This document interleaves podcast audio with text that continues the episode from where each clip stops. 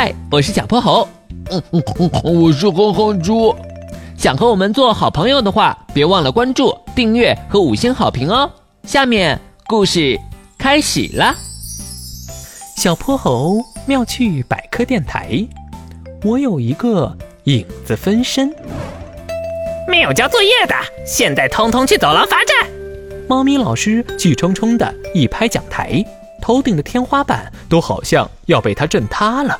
小泼猴蔫头耷脑的走到教室外，他盯着自己的鞋面不肯抬头。丢人丢人丢人，真是丢死人了！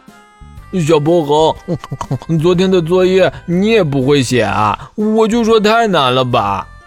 我可不是不会，只是，只是昨天太忙，我忘了。昨天，昨天，哦，是最新款游戏发行的日子，你不会忙着打游戏才把作业忘了吧？才，才不是呢，哼猪，你还是操心你自己吧，我很快就能把作业补完的。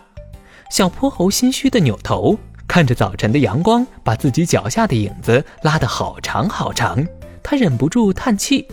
唉，如果世界上有两个我，一个负责写作业，一个负责打游戏就好了。嗯这不就是动画片里说的影子分身吗？哈哈，影子只不过是一种光学现象，是不透明的物体遮挡了光线传播而形成的较暗区域，才不可能变成影子分身。对啊，哼猪，真有你的！嘿嘿嘿影子分身，荀教授一定有办法。小泼猴，你笑什么呢？罚站也这么开心？玄教授正在实验室里做研究，他戴着厚厚的镜片，头发乱糟糟的，看起来又迷糊又邋遢，难怪他总说这儿是他的老糊涂实验室呢。玄教授，我们来喽！嗯，这灯怎么一闪一闪的？哦，是插头又松了。咕噜咕噜。玄教授，等等。实验室突然陷入了黑暗当中，插座处还传来了一股刺鼻的糊味儿。玄教授三人连忙走得远远的。哎呦，这下彻底短路了！咕噜咕噜，我们还是等人来维修吧。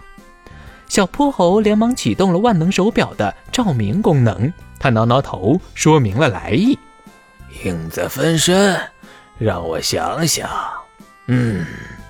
我记得我有一瓶影子提取药水，只要滴一滴在影子上，就能让影子变成另一个你。咕噜咕噜，想当年啊！停停停，薛教授，先别想当年了。你记得药水在哪儿吗？咕噜咕噜，这个嘛。借着万能手表的光，小泼猴和哼哼猪在实验室里仔细地搜索起来。费了好大一番功夫，小泼猴总算看见了那瓶贴着标签的药水。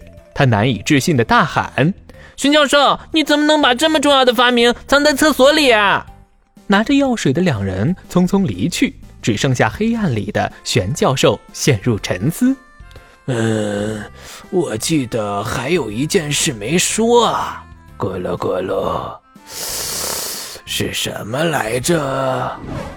小泼猴看着身后那个除了有点黑以外和自己一模一样的影子分身，露出了满意的微笑。太好了，我终于可以一直打游戏了。那明天出去罚站的岂不是只有我一个人？影子分身和小泼猴一样聪明，很快就写完了作业。在小泼猴的指挥下，他还帮忙洗碗、拖地，给猴妈妈捶背。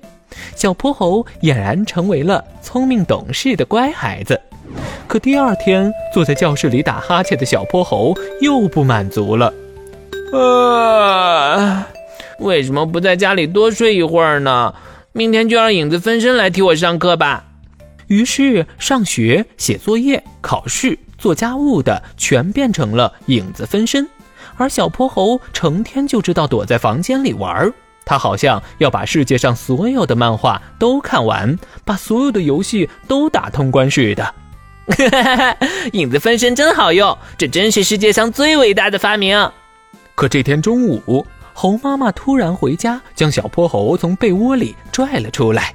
小泼猴，你胆子真大，竟然敢逃学！逃逃学？我没有啊！影子分身不是去上学了吗？难道是药水失效了？我得打电话问问玄教授。小泼猴这样想着，立刻拨通了玄教授的电话。我终于想起来了，咕噜咕噜，小泼猴，没有太阳的日子，影子就会消失的。今天可是个雨天，还有，不要太依赖影子分身。知道了，知道了，孙教授，我要去上学了。小泼猴连忙往学校赶去。他隐约还记得下午要数学考试呢。不过凭他的聪明才智，这不过是小菜一碟。可当他坐在考场上时，却傻了眼。这我们什么时候学到这儿了呀？一个大大的灵蛋在朝他招手。小泼猴丧气的揉了揉头顶的那绺。小卷毛，我再也不靠影子分身了。今天的故事讲完啦，记得关注、订阅、五星好评哦。